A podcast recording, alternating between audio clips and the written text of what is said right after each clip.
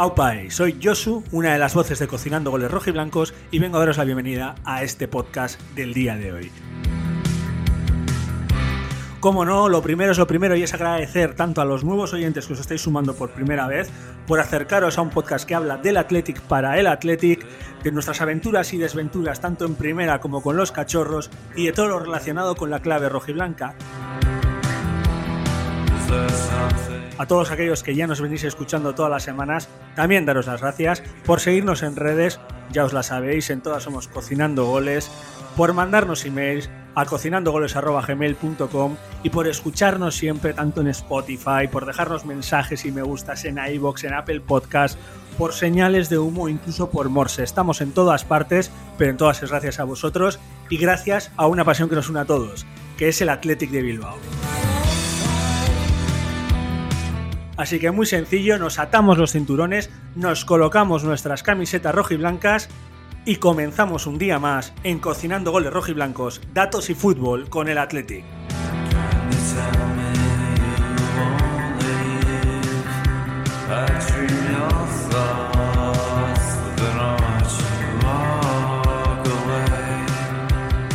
Aupa otro día más. Otro día más de cocinando goles, si es que no podemos parar de amasar programas, de tener contenido, si es que se nos escapa de las manos todo lo que tenemos que contar hoy, que es un montón y todo relacionado con el mejor equipo del mundo, que es el Athletic. Nos toca hablar de un montón de nombres propios, ¿cómo no? De Unai Simón, las manos mejores que hay en toda Vizcaya y en el mundo entero, de Pecharromán.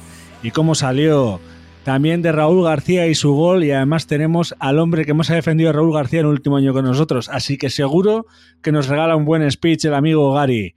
También, aunque parezca que no quiere hablar de ello, también hay que hablar del partido contra el Villarreal, porque parecíamos que íbamos a ganar ahí a Europa y nos hemos quedado en un ni fu ni fa. Se nos está escapando de las manos el tema de ir a Europa.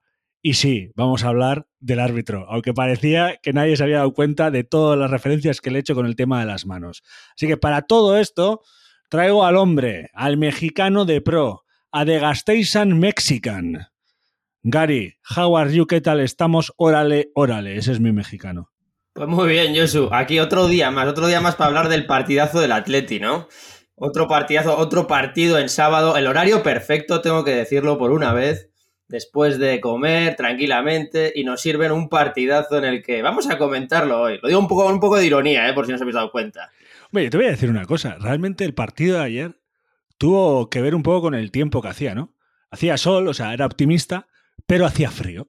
Y fue un partido frío que, que traíamos con optimismo. No sé si me compras esta metáfora. Te la compro totalmente. Puede que el Atleti y los aficionados seamos optimistas, pero vemos más de lo que realmente el equipo nos está dando o de las opciones reales que tiene el Atleti. Puede ser un largo viaje hasta final de temporada como esto siga así, Josu. Te lo adelanto. Spoiler. No, no, yo os lo digo. Yo sigo, sigo en el barco de que vamos a ir a Europa y ayer, para que sepáis vosotros los oyentes lo que pasó, Gary y yo vimos el partido juntos con otra cantidad de amigos en un bar. Y yo me senté diciendo, hoy vais a sumaros todos en mi equipo, todos. La gente empezó a sumarse antes del partido, pero cuando acabó ya no se sumaba nadie a mi barco, ¿eh? Así que hay que hablar de eso también. Sí, intentaste hacer un par de fichajes para cocinando goles, para sustituir a Julen, que le vamos a disculpar una semana más, tengo que decirlo, pero se le están acabando los primis, así que Julen, si estás oyéndonos, ya puedes acudir a la siguiente convocatoria o nuestro amigo Marcelino te va a expulsar del equipo ya, ¿eh? Sí, porque ya no tiene familiaridad táctica con el 4-4-2. Vamos a hablar, Gary, primero lo primero. Es verdad que había ilusión antes de arrancar el partido, ¿no? La había. Era el, partido clave para ir, ¿no? Un Villarreal que venía con la mente en otros sitios. Entiendo que los titulares estarían un poquito de resaca. Los aficionados seguro. Y no jugó ningún titular. Era el anteúltimo boleto para Atleti para mí. O sea, hemos medio aprovechado o viendo el vaso medio lleno, medio vacío pero las oportunidades, como tú dices, para ir a Europa se están acabando y para mí este era el último billete que tenía el Atleti. ¿Y la, ¿Y la alineación del Villarreal te parecía parte de ese último billete? Era una oportunidad, eh, conocemos al Villarreal, equipo de Emery, donde, bueno, son equipos muy aguerridos y que normalmente practican un, un buen fútbol. Lo que pasa que es verdad que venían de jugar de Champions y por lógica aplastante, pues los, eh, que la semana que viene se están jugando, recordemos, las semifinales de Champions, por lógica aplastante, pues rotó el equipo y sacó, pues hasta el portero cambió, cambió prácticamente a toda la... prácticamente no, cambió a todos. Cambió todo. No sé si Jeremy Pino jugó de titular el otro día. Cambió a los, 11, cambió a los 11. Pues cambió a los 11. Aún así, tú los lees nombre por nombre y la verdad que el Villarreal como plantilla me parece una de las mejores de la liga porque estás viendo Jeremy Pino internacional, Moy Gómez, pues un jugador que le conocemos muy habilidoso delantero, Paco Alcácer, pues no hay que hablar de él. Sergio Asenjo es un buen portero a pesar de sus lesiones, o sea, tenían un repertorio en el que a pesar de ser suplentes, pues en muchos equipos serían titulares, así que era un buen equipo, un equipo en el que el Atlético iba a tener que luchar mucho para poderse llevar el partido porque era un equipo muy competitivo el que sacó Emery. ¿Y cómo te dejó nuestra alineación? Pues ni fu ni fa, un poco más de lo mismo. No sé si es que estos últimos partidos, aunque he estado un periodo sin ver al Atleti, creo que la vuelta le he cogido con más ilusión de lo que me transmite el equipo. Entonces, la alineación, quiero decir, vuelvo y espero algún cambio, tal, ¿sabes? Alguna novedad, y de repente miro la y si son los mismos de siempre, pero es que siempre van a ser los mismos, evidentemente. Esto nos pasará a, a, a todos los aficionados de todos los equipos, nos pasará esto, creo yo. Para los que estáis del otro lado del micrófono, ahora mismo tengo una cara de indignado terrible. Los mismos de siempre no fueron porque hubo dos cambios de los mismos de siempre.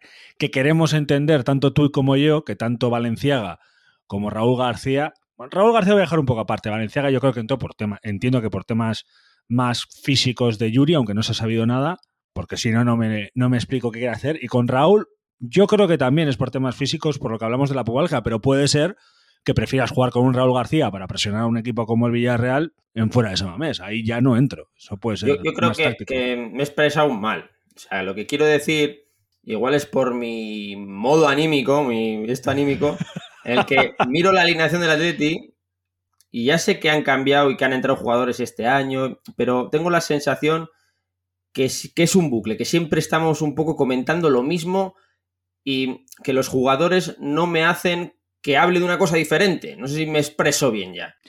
Que Gary ahora mismo está sufriendo una resaca emocional post-athletic. Así es.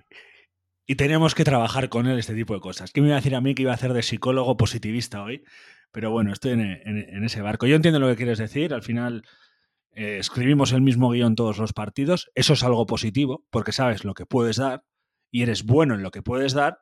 Y también es algo negativo cuando tienes un pelín porque es lo que teníamos todos, un pelín de optimismo para cambiar las cosas, claro, es difícil, porque somos animales de costumbres y como dice mi aita, yangoico a esa garra, en eso somos muy vascos, ¿no? Siempre haciendo lo mismo y a veces, pues con lo mismo no se puede ganar.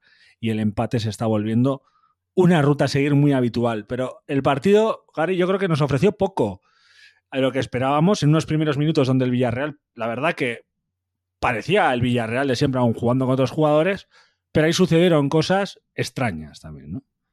Sí, en los primeros minutos del Villarreal pues, salió a dominar el partido, salió a controlar al Atleti, pero el Atleti realmente estaba cómodo, ¿no? Estaba cómodo porque el Villarreal no estaba pues eh, presionando demasiado. Tampoco el Atleti estaba haciendo un juego en el que, bueno, podía atisbar algún, alguna posibilidad de, de ocasión. Era un tablas, digamos. Los primeros 15 minutos para mí fueron tablas concretamente. Hasta, yo creo que es el momento fundamental donde yo creo que cambia tanto la dinámica del Villarreal como la del Atleti hasta la polémica mano o la jugada controvertida, creo que es Sí, sí, vamos a hablar de, ello. El penalti del Villarreal.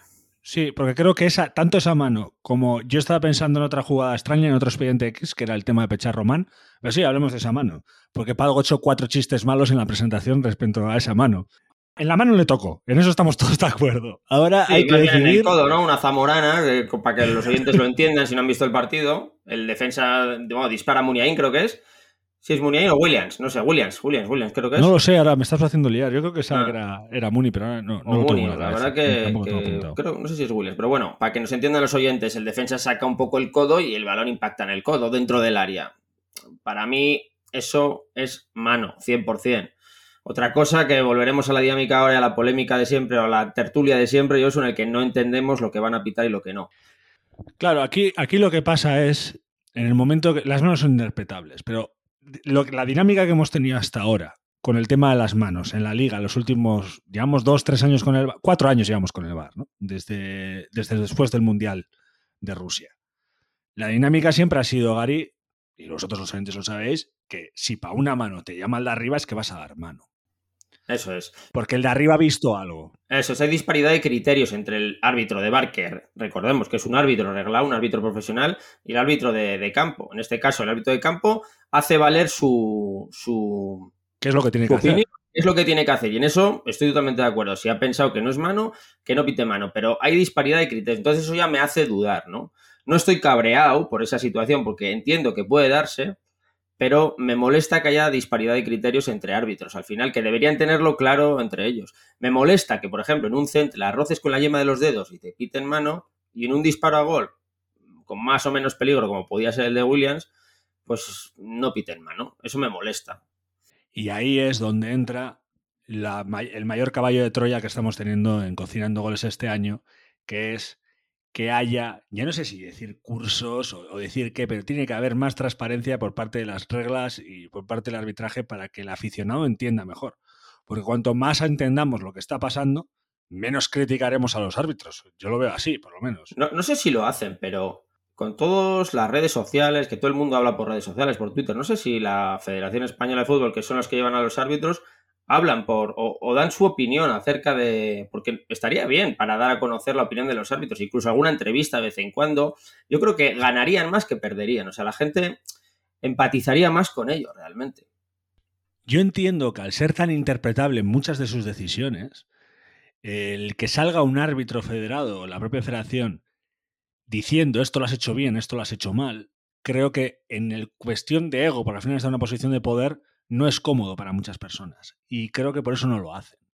Porque al final pondría más en tela de juicio al árbitro que, antes. Pues yo creo que el VAR ha puesto aún en más en tela de juicio al árbitro que cuando no había VAR. De todas formas, escuché el otro día, no sé a qué periodista se lo escuché, que el deporte donde más se utiliza el, llamado VAR o cámara debe ser en la, NFL, ¿no? Sí, el fútbol americano, sí. El fútbol americano. Y que cada año deben cambiar casi las reglas. O sea, que puede intervenir en más situaciones. Cada año lo actualizan y puede seguir interviniendo en más situaciones. Y eso debe crear muchas polémicas porque al final los jugadores tampoco saben en qué momento te va a intervenir el VAR y no. O sea, quiero decir que no es ajeno a la Liga Española la intervención del VAR ni ajeno al fútbol. O sea, pasa en todos los lados. Por eso que creo que el criterio. Y en la NFL hay que decir que los árbitros hablan, las jugadas se retransmiten. O sea, es otra cosa. Es, más show business también. ¿eh? Bueno, que es un show business que en cierta forma lo está implantando también el amigo Tebas y la Premier League. Así que tampoco está tan lejos. Siendo unas situaciones raras del partido y clave para ti, sí que es cierto que la Teti no se repuso mal. Y aquí, para, obviamente sabemos que no se repuso mal porque hubo un, gol. Así que por lo tanto no se repuso mal. Pero aquí quiero entrar a la otra situación rara. Y a mí esta sí que me sorprendió por muchas cosas. Se lesiona a Vesga, obviamente no le deseamos la lesión a nadie, y entra Pecha Román, Gary. Sí, muy prontito además, y nos sorprendió a todos porque no esperábamos que Pecharromán entrase en esa posición, habiendo otros jugadores que podrían jugar en esa posición, como son, como es Tárraga, vamos. Y Dani, que no hablamos de él porque sabemos que está con un problema muy fuerte de pubalgia y por eso solo jugó los últimos 10 minutos. Porque si no, la, condición lógica es que hubiera sacado a Dani. Sí, totalmente. Y lo hubiese hecho, ¿eh? Si yo ahí no tengo dudas. Si Dani García está en condiciones de jugar, seguramente hubiese sido titular o en el cambio hubiese sacado a Dani García, eso está claro. Vamos a abrir el melón Zárraga, porque creo que el partido hay que hablar poco y más del tema de, yo creo que más de nombres, el melón Zárraga Pecha Román. Lo positivo que veo yo aquí, Gary, no sé cómo lo ves tú, es que el chaval está entrando en rotación. Y lo que veo, que me parece curioso, es que no ha juntado a Vencedor y a Zárraga. De primeras. Luego a final del partido a veces toca juntarles, dependiendo del partido. Pero en un partido que iba 0-0 y que quedaba mucho por decidir y fuera de casa, prefirió meter a un lateral reconvertido, aunque haya jugado de mediocentro en el Sanse en segunda vez. Hay que le está dando muchos minutos ahí. Más que lateral, diría yo. Y Marcelino no es tonto. Quiero decir que seguramente lo aprueba en entrenamientos y le ve capacitado para jugar en esa posición. Para mí lo positivo es que entra un recurso más en la ecuación, ¿no? Entra un sujeto más que puede jugar en esa posición para el año que viene, digamos, ¿no? Ya van cogiendo más minutos Dani García, Miquel Vesga, tenemos a Zárraga, a Vencedor, que es titular indiscutible, bueno, pues entra, entra Pecha Romana ahora, que es otra variable que puede valer. Yo tampoco puedo hablar mucho en este caso porque la verdad que le he visto en contadas ocasiones jugando hay. Hay que decir que desde que entra el Atleti da un pasito hacia adelante. Ya sea por la jugada polémica del gol o por su entrada, el Atleti da un pasito y es cuando empieza a generar esas ocasiones en la primera parte donde luego nos llevan bueno, a llevar un buen resultado al descanso. Sí, además eh, es curioso, ¿no? Eh, yo creo que curioso e inesperado, a mí la verdad que me sorprende. La, la pregunta, Josu, es ¿por qué lo hace Marcelino? ¿No? Yo sí, por ahí quería tirar. Pero porque obviamente, ¿por qué? Yo entiendo que es porque tiene. Porque el tío es más marcador, porque también ha jugado de central y le quiere más de sujetador. Pero no sé hasta qué punto la evolución lógica de vencedor es acabar siendo ese pivote sujetador. Sí, no, yo me El refiero, al por, me refiero al por qué no mete a Zárraga y mete antes a Pecha Román. Digo, Zárraga no tenemos ninguna palabra mala hacia él, directamente ha jugado buenos partidos y lleva jugando un buen año, quiero decir. Yo, por eso te digo, yo creo que le mete por eso, porque le ve más sujetador, más eh, marcador, con más eh, valor defensivo. Y eh, viendo el partido 0-0, quería sujetar más a un Villarreal que estaba teniendo empuje. Yo entiendo que va por ahí. Es que no lo sé, si me dices que son jugadores muy combinativos en el centro del campo del Villarreal, pero es que están Vicente Iborra, que es un tronco que juega bien a fútbol, pero bueno. y luego estaba Manu Trigueros, que es un jugador habilidoso, más segundo delantero, te quiero decir, es buen jugador, pero segundo delantero también, ¿no? No sé, Gary, no sé, no sé. Puede ser por el desplazamiento de balón de, de Pecha, que tiene un desplazamiento en largo bueno. Y, Pero es un campo muy cortito también. Y el Athletic, el gol que metió viene de un balón de banda. O sea que como que entendía, no creo que viene de él, ¿eh? no lo sé.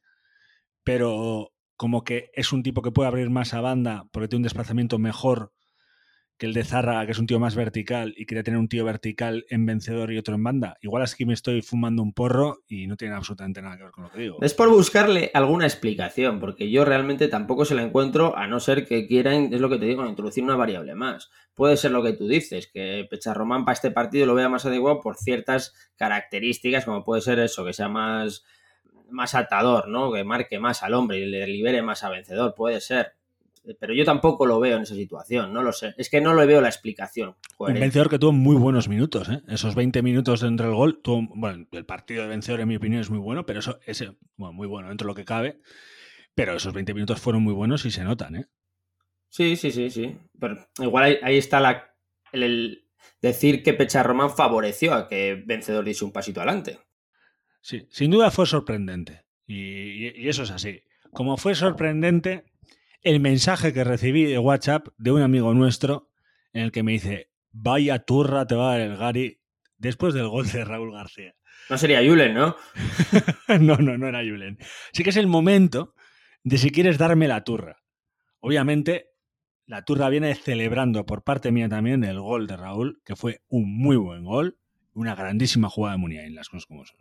Fue un golazo. El amago que hace, bueno, no sé quién la deja pasar entre las piernas, la coge Muniain y el amago que les hace al portero y al defensa, dejándoles caer, a mí me parece un golazo. Luego tenemos la suerte o la habilidad de Raúl de no entrar en fuera de juego. Que ahí hay que darle un punto positivo a Raúl García, dado que si te ves detrás de él está Williams, que está en fuera de juego. Vamos a dejarlo claro, ¿no? suéltate, Gary. Habla de No. Raúl, habla de ese momento y habla de cómo tiene que jugar más. Para mí Raúl García es el quinto gol de la temporada. No digo que tenga que jugar más, pero los minutos que juega los hace aprovechando eh, todas las oportunidades que le da Marcelino. Estamos dando un jugador ya veterano. No desentona nunca con chavales mucho menores que él. Recordamos que igual el más cercano puede ser en esa alineación, bueno, quitando la, me refiero delantera y centro del campo, ¿eh? que es que le está sacando seis años al siguiente, ¿sabes? Yo creo que Y el tío responde como. Claro, el tío responde como nunca. ¿Se le exige? Evidentemente hay que exigirle, pero hay que exigirle ya, creo que menos que a jugadores que tienen que dar un paso adelante. En este caso no voy a valorar la, eh, la polémica o no polémica entre Sanzet y él, ¿eh? porque creo, como tú dices, que Sanzet estaba o está a medio gas. No, no, va- vamos a, vamos a entrar ahí porque a mí es una polémica que, que no me gusta nada. Y voy a dejarlo bien claro. No me gusta porque no es justa para ninguno de los jugadores ni para Marcelino. Porque la gente está diciendo, ¿por qué en los partidos clave no está jugando Sancet y está jugando Raúl? Eso se leyó en Twitter. To- Todos sabemos cómo es Twitter, pero bueno, eh, dentro de la gente que incluso estaba con nosotros viendo el partido se dijo, ¿por qué no juega Sancet y juega Raúl? Hombre, sobre todo porque viene de un buen, muy buen partido Sanzet al final. Pero es que Sancet está con una pubalgia y las pubalgias son traicioneras. Y además, Gary ha dado una frase antes con el tema de Pecha Román que se llama la palabra variante, que no sabes si quiere con Raúl García te da otras variantes y no sabes si eso es lo que quería proponer el entrenador. Le salió bien porque hizo el empate, o sea, hizo el gol, perdón, no el empate. Pero juegan los mismos minutos y la única razón por la que Raúl juega 3, 4 minutos más por partido, porque Sancet ha estado más tiempo lesionado. O sea, vamos a dejar de pensar que solo juega Raúl, vamos a dejar de pensar que tiene que jugar más Sancet. Hay cosas que pasan, que son pubalgias, que son jugadores que te ofrecen cosas. Tú mismo has dicho, ha metido 5 goles. El otro ha metido 6, pero esos 6, 3 los metió en un partido. Sí, no hay que quitarle mérito, ¿no? Al final son goles, sí. Pero hay que decirlo también. Que tampoco has tirado la puerta para quitar a Raúl y estar tú los 90 minutos. Porque tampoco lo has hecho. Has dado un paso adelante de la leche. Y yo soy sancetista. Pero vamos a, a relajarnos y a entender que Marcelino no se quiere pegar un tiro en el pie. Porque parecía para mucha gente, y después de este empate, parece que Marcelino se quiere echar eh, tiros en el pie con el tema de Munia, perdón, de Muniain de, de Sunset, o que siempre empatamos. No. O sea, se hace un plan, sale bien o sale mal, y a veces sale mal. Y ayer, para mí, salió bien el tema de Raúl. Eso es lo que quiero decir de la polémica Raúl y Sánchez. No sé si tú quieres aportar sí, algo a sí. Sinceramente creo que la polémica se da en redes sociales, fundamentalmente en Twitter. Y en la calle de los aficionados. En la calle de los aficionados. Eh, yo no soy el que más sé de fútbol, pero creo que la gente sabe poco de fútbol cuando habla. En general, sin que nadie se me mosque. ¿eh? Todos tenemos nuestras opiniones, todos nos posicionamos a favor de uno o de otro. Pero esta comparativa entre Raúl García y Sancet tiene que acabar en el sentido en que los dos son aprovechables. Unos juegan unos minutos, otros juegan otros. Marcelino, vuelvo a repetir, no es tonto. Si saca a Raúl García es por algo, puede haber una razón. Porque Sancet es lesionado o porque en el partido crea que Raúl García es el necesario para jugar este partido. No entiendo la polémica con Sancet y Raúl García, la verdad, ahí estoy como tú. Creo que la gente se emociona mucho con Sancet porque es muy vistoso, muy plástico, ¿no? Y piensa que tiene que jugar todos los días. No es así Igual es que la gente ya no fútbol, como decía Florentino, ¿no? La gente joven. No, yo creo que es porque es nuevo. Y a veces nos pasa a todos que cuando vemos algo nuevo, queremos eso nuevo y se nos olvida que, que lo viejo si es viejo es por algo. O sea, si ha llegado a viejos por algo también. Y tiene otras cosas que aportarnos. Y los dos son compatibles. Sancet los minutos que jugó hizo bien poco. No sé si tú quieres aportar algo más, Gary, de este tema. Pues la verdad que creo que lo he dejado bastante claro. Yo soy raulista, pero apuesto porque no haya polémica entre Sánchez y Raúl García porque los dos jugadores son aprovechables, ni más ni menos. Que dejemos ya los juguetes nuevos y, que nos enamoren esas cosas y que nos centremos en lo importante que es el Athletic y es en lo que se viene. Porque no hemos hablado mucho de él, solo lo he dicho en la presentación y lo hemos dicho luego. Y voy a decir ya cuál es mi marmitaco para cerrar el partido y hablar de Europa y lo que realmente nos interesa, ¿no, Gary? Me imagino que sé quién va a ser tu marmitaco por cómo le sueles hablar de él, vamos. Ah, no, bueno, no sé si hablo muy bien de él, solo sé que sus manos han sido más importantes que la mano del árbitro. Que hay que decir, ¿eh? oye, que el equipo con el que más penaltis fallamos también es el Villarreal, según dijo la Wikipedia. Así que, eh, quieras que no, igual tampoco nos hubiera salido muy bien, ¿eh? sí, voy a hablar de Unai Simón, sin duda alguna, Gary, espectacular, ¿eh? Tanto él como Vivian, que aunque no le puedo dar a él el marmitaco, porque lo de Unai Simón fue espectacular y nos salvó el puntito, también estuvo muy bien. Nuestra defensa, como siempre, bien. Sí, para mí también el mejor del partido fue Unai Simón por las paradas que hizo. Son paradas que valen puntos, paradas que si tenemos alguna mínima posibilidad de llegar a Europa, pues es gracias a él. Hablando en global, la temporada de Unai Simón es increíble y eso hace que nos, no hablemos de él en Cocinando Goles, ¿no? Te recuerdo el año pasado que semana tras semana hablábamos de Unai Simón y de sus errores, cagadas o como les quieras llamar. Este año está, tampoco le hemos nombrado muchas veces Marmitaco, así que es un reconocimiento lo de este, lo de este partido, porque nos salvó. Mari, tío, no te he visto fino. O sea, no te he visto fino, yo te pensaba que ibas a estar más fino, pensaba que ibas a decirme, es que ahora está mejor porque mi hombre Vivian, al que yo dije que iba a ser el mejor joven del Athletic, le está haciendo que tenga menos problemas. Y no te he visto fino ahí, ahí no has andado, no me has hecho un regate, ¿eh? ¿Sabes por qué? Porque ¿eh? sinceramente, estoy echando de menos a Iñigo Martínez. Hoy te veo muy melancólico, estás muy de domingo noche. Sí, puede ser. Y creo que el resultado de ayer no te ayudó para nada. O sea, esta resaca emocional del Gary es dura, ¿eh? O sea, sé que lo va a superar porque se viene el partido pronto contra, contra el Cádiz, contra el Celta, perdona, y luego contra el Cádiz, y sé que ahí lo vas a superar cuando pises San Mamés de nuevo, pero Gary, hoy te veo emocionalmente tocado, ¿eh? Tocado. Te echas de menos a Íñigo, echas de menos al gol. Bueno, ¿Qué pasa, Gary?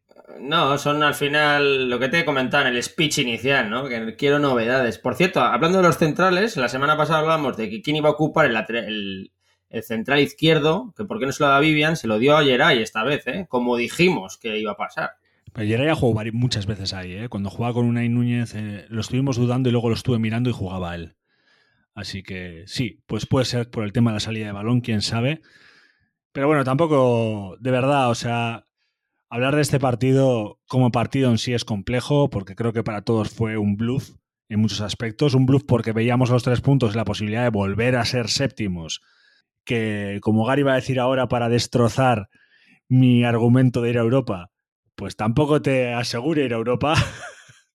Pero bueno, es una ilusión y creo que ese bluff pues se asoma, ¿no? Y, y es ahí. Mi argumento sigue en pie, yo sigo pensando que podemos luchar por Europa y estamos luchando por Europa, pero luchamos por el séptimo puesto porque la Real ha destrozado parte de mi argumento, Gary. Ha que es vuelto a ganando ganar el partido con un nombre propio, por lo menos en la primera parte. Este se está volviendo el Julian Ross del fútbol, que es Silva. 45 minutos buenos de Silva son 90 minutos buenos de muchísimos. Hombre, Jugador top, histórico, jugador, ¿qué vamos a decir? Campeón del mundo. Campeón del mundo, fichajazo de la Real. Y si ha estado dubitativo durante toda la temporada, pero parece que en estos partidos finales ha cogido el timón y va a llevar a la Real a Europa, yo creo que seguro. De todas formas, tengo que decir, Josu, con el tema de Europa, que a mí eh, ya no es que no me haga ilusión ir a Europa, evidentemente me hace ilusión ir a Europa, pero me hace ilusión ir a Europa, a la Champions o a la, antigua UEFA, digamos. No al torneo nuevo este que se han inventado, que es la Conference, que por lo que he escuchado, para que entiendan los oyentes, eh, la sexta plaza podría llevarnos a esa competición, siempre que el Betis, no, perdón, que el Valencia gane la Copa del Rey. Es decir, si ya veo difícil ir a Europa, la única posibilidad de ir a Europa es a este torneo. Yo creo que el Atleti, a ti te hace ilusión, a mí no me hace ninguna ilusión, porque creo que el Atleti en este torneo va a tener más que perder que ganar. Bueno, vamos a explicar bien el concepto del Valencia. Sí, Si gana la Copa del Rey el Betis, como va a Champions, lo que se hace es que los dos que van a Europa, porque el- finalista de la Copa no va a torneo europeo. O sea, no se clasifica como se hacía antaño. Lo que pasa es que los dos que van a Europa League son los de quinto y sexto y el séptimo iría a Conference. En cambio, si gana el Valencia, como no va a quedar entre los seis primeros, exacto. irá ellos a Europa League y como solo son dos plazas para Europa League, el sexto es el que irá a la Conference. Exacto. Es decir, que si las- nuestras posibilidades para ir a la conference son grandes, digamos. No, es el único torneo europeo que podemos pisar. ¿Qué Eso pasa con la Conference League? La Conference League se vuelve en un torneo que amas en el momento en que lo ganas. Esto es así. Es como el Barcelona, que ha estado hasta ahora diciendo que la Europa League es caca de la vaca, pero ahora que se está jugando la Europa League, ir a, a pasar a semifinales y a pasar a una final, ahora ya es un torneo interesante para ellos. El problema es que para llegar a esas, a esas plazas, de que sea interesante, tienes que irte a Moldavia, tienes que A irte a eso. Azerbaiyán, y realmente televisivamente no sé qué datos económicos te va a dar. Que entre tú y yo, al 99% de los aficionados donde me encuentro yo, nos importa tres pepinos porque lo que queremos es que el Athletic nos lleve a sitios buenos y que gane torneos. No queremos que gane, nos importa poco que gane 3 millones o que gane 2. Igual soy mal aficionado por ello, ¿eh? pero No, a ver, tienes razón. Si llegamos a la final, evidentemente, si gana un torneo, es un torneo y eso no lo vamos a negar, ¿no? Lo vamos a celebrar como el que más. Lo que pasa es que ese torneo, o al menos la publicidad que tiene, o el marketing que le han apostado por él, es- es- es nefasto. Porque a mí, que estoy informado del fútbol, no tengo nada de información. Me dices ahora, dime dos equipos que jueguen ese torneo y te puedo decir uno, la Roma, y porque le metieron seis en no sé qué país. Vale, yo te digo el otro. Olympique de Marsella, el golazo de Payet. Fue en conference. Pues mira, pero quiero decir, el Atleti, como tú dices, va a tener que ir a países que a saber dónde están, con muchas horas de vuelo, los jueves, y le va a perjudicar en la liga del año que viene. Para mí es un torneo que no entiendo por qué lo hicieron, supongo que es para sacar dinero, evidentemente, pero creo que tampoco no le va a ser económicamente tampoco muy rentable al Atleti, porque normalmente en estos torneos empiezas a ganar dinero cuando pasas a cuartos, ¿no? En las eliminatorias y da y vuelta normalmente. Así que no lo sé, yo no lo veo, Yosu. Bueno, yo lo veo como, como lo sigo viendo hasta ahora, que el Athletic y el equipo necesitan un objetivo a tirar adelante, son personas que se mueven por objetivos, el deporte élite se mueve por objetivos, si que el objetivo siga siendo Europa hace que nuestros jugadores se muevan y avancen como futbolistas, que eso es lo más importante, tenemos un equipo joven, que luego se va a Europa, pues ya pensaremos de ello el año que viene. Pero ahora hay que tenerlo como objetivo, esa es mi opción, esa es mi manera de entenderlo. También te digo que habrá que ver en qué se convierte la conference, porque recordar todo el rollo de la Superliga viene porque va a haber un cambio en la Champions League también, de formato. aquí la conference viene relacionada para que exista ese cambio de formato. O sea, que eh, realmente no sabemos lo que va a pasar en dos años con ese torneo. El año que viene sabemos que hay, pero en dos años vete a saber lo que pasa. Lo importante es pensar en el día a día, que los chavales sigan creciendo como jugadores y, ya está, esa es mi opinión. Y seguir pensando que podemos conseguir un objetivo. Ojo, que, que siempre se nos olvida eso. Y quiero dar un dato. ¿Sabes que Marcelino, su Athletic, ha jugado todos los partidos posibles que podía jugar, menos uno, que es la final de Copa de este año. Eso es un dato súper interesante. Es, es, un buen dato, ¿eh? Un buen dato para poner alza al entrenador que tenemos y a los jugadores y al equipazo que tenemos, ¿no? Así que llegaríamos lejos también en la conference. Defendamos la Conference Chupito Cup. Defendamos la... Sí, sí, sí, sí. Habrá, va a haber que beber como llegue el Atleti a ese torneo para verle, de verdad. De verdad te lo digo. Va a haber que tomar bastantes cervezas. Venga, de 0 a 100 en porcentaje o si quieres hazlo de 0 a 10. ¿Cómo ves las posibilidades ahora mismo de que Atleti quede sexto y luego hacemos la de quede séptimo? Quedando siete jornadas como quedan, donde creo que los dos partidos más difíciles que tenemos en teoría son el del Atlético de Madrid y el de Sevilla. Pues mira, me vas a quedar la clasificación, pero de memoria te la voy a decir. Quedan de quedar sexto, 0% de posibilidades. Hombre, alguno hay. Estamos, matemáticamente estamos a 7 puntos, se puede todavía. Estamos a 9 ya, creo, ¿eh? Que ha ganado la Real. A 7, 7 creo que estamos, ¿no? 45 tenemos nosotros, 54 la Real. Vale, perdona, 9. Soy malo en matemáticas, discúlpame. No, es porque ha ganado la Real hace 5 minutos, por eso te has confundido, Josu. Vale, lo ves difícil. No, lo veo imposible. Cero. Y el séptimo, sin contar la tercera opción que hay que hablar también. De quedar séptimo veo ciertas posibilidades. Voy a poner, porque el Villarreal creo que se va a centrar en, en, y debería centrarse en la Champions y una vez caiga en la Champions se va a relajar y se va a dejar llevar. Yo creo que vamos a quedar séptimos. O sea, veo un 90% de posibilidades de quedar séptimos. Perfecto. Y aquí viene la Pero con un matiz, ¿eh? Con un matiz, Dios, con un matiz. Que si quieres luego te lo digo. Es que igual el matiz tiene que ver con mi tercera variante que están esperando los oyentes locamente. Puede ser, dilo tú primero a ver. El 26 de abril. Ese era el matiz. Ese era el matiz. Si pasa es lo que vas a contar ahora, eh, manos, olvídate, se va a dejar llevar el Atleti, tenemos vacaciones todos. Vale, porque eh, estamos con el tema de Europa, pero de refilón, no hemos estado dejando, contamos con el Betis aquí al 100%, porque claro. si Gary dice que hay un 0% de posibilidades de ir a, al sexto lugar, hay que contar con el séptimo y para eso tiene que ganar el Betis. Por lo tanto, Exacto. tenemos un 90% de posibilidades de quedar séptimo. Eso te lo compro. Y de que gane el Betis un 50, ¿no? tenemos que ir con el Betis en la final. Como gane el Valencia desde el 23 de abril, ya sabemos que sextos no vamos a quedar. Sí, era 23. Desde el 23 de abril, el Athletic y los que vienen por detrás tienen vacaciones absolutas. Un mes entero en el que no vamos a tener ninguna aspiración, ningún objetivo. En, bueno, se decidirán, habrá asambleas, habrá elecciones, hablaremos del entrenador, si se queda o no, pero de fútbol hablaremos poco, ya os lo digo yo. Ya, además nos han quitado también el tema de la grada de animación porque ya se ha aceptado. Gary, ¿qué sí. vamos a hacer con nuestras vidas? El hincha del Atlético va a necesitar algo nuevo. Pues ¿por qué no traemos hinchas del Atleti para que nos den su opinión sobre la temporada? Podría estar bien. Algo haremos, algo haremos. Eso tendremos que discutirlo en, dentro de Cocinando Goles. Bueno, el partido del Celta, para ir cerrando ya, porque yo creo que es, es lo siguiente y como veo que tu ilusión hoy de, de resaca post partido del Villarreal es bajo, igual me dices que lo perdemos. No creo. O sea, el Atleti en San Mamés jugándose algo como tú dices tiene que ganar. Pasa que el Celta todavía no está salvado. ¿eh? El Celta, en las últimas jornadas sabemos que los de abajo ganan, el Celta necesita sumar esos puntos para obtener la salvación. Creo que el Chacho Coudet además está bastante cabreado por lo que han debido hacer esta jornada. Se ha debido caer una bronca impresionante a los del Celta.